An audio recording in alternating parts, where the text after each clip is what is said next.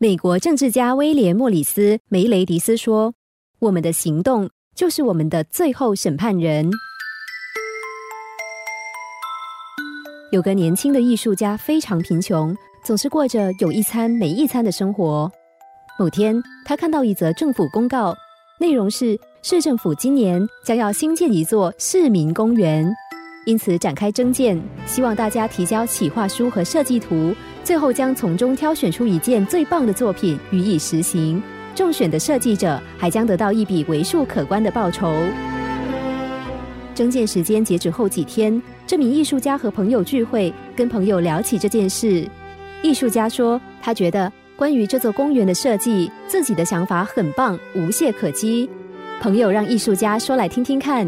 艺术家开始滔滔不绝地说，这座公园应该布置的绿意盎然。让人进入公园，仿佛回到大自然的怀抱中，而且应该兼顾人文，将当地的特色巧妙地融入设施里，还应该放置许多雕塑品，让艺术家们能够多一个室外展示的空间。他说的口沫横飞，朋友也听得津津有味，频频点头。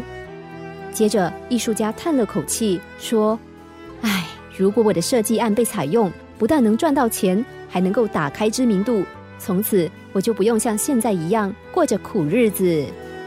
朋友问：“征件结果什么时候公布呢？”艺术家回答说：“一个月之后。”朋友说：“放心啦，我觉得你的想法很棒，你被选上的几率应该很高。”艺术家冷笑了一声：“哼，不可能啦！”朋友问：“怎么知道不可能呢？”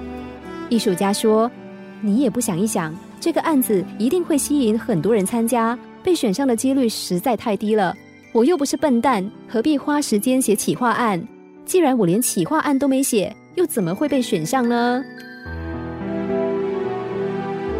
有个朋友抱怨，女友工作不稳定，生活中的大小事都靠他，带给他很大的经济压力。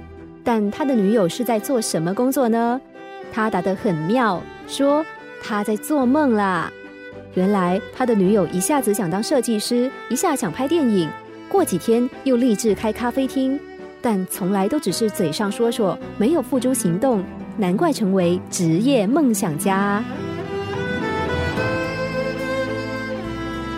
空有一肚子想法，却拒绝尝试，成功的几率自然是零。想打开成功的大门，尝试就是那把必备的钥匙。